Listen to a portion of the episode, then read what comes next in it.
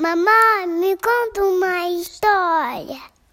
Claro, filha, a história já vai começar. Gloob Gloob.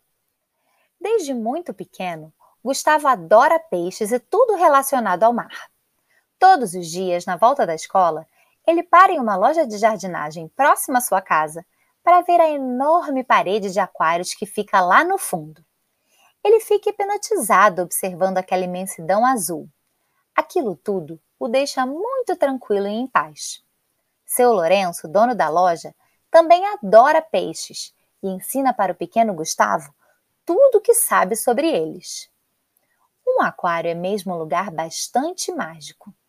Dentro de um ambiente pequenininho e todo de vidro, tem um mini fundo do mar. Se você prestar atenção, pode encontrar nele várias coisas que existem nos oceanos, mas em versão miniatura. Tem areia no fundo, tem corais, tem algas, às vezes tem até navio naufragado e um pequeno baú de tesouro. E é claro, vários peixes de todas as cores e tamanhos.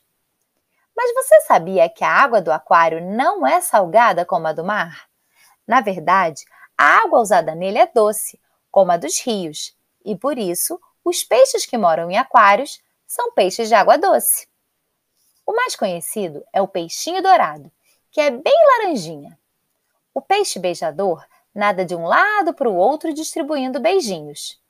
Já o peixe beta também é chamado de peixe de briga, porque apesar de conviver bem com peixinhos de outras espécies, não pode ser colocado no aquário junto com outro beta, senão ele arranja confusão. Vê se pode. O acará é famoso pelo seu formato triangular e suas listras pretas verticais. O barrigudinho tem uma cauda tão grande quanto o seu corpo. O peixe limpa-vidros se encarrega da faxina. E tem até peixe-espada pequenininho, próprio para aquários. Realmente é muito interessante ficar observando o movimento de todos esses peixinhos juntos, nadando de um lado para o outro. Gustavo foi crescendo, crescendo até virar adulto, mas sua paixão pelos aquários nunca diminuiu. Por isso que ele adora levar a sua sobrinha Isabela para vê-los bem de pertinho e ensina para ela tudo o que aprendeu com seu Lourenço quando era pequeno. Isabela presta bastante atenção nas explicações e no final pergunta: Mas e as sereias, tio?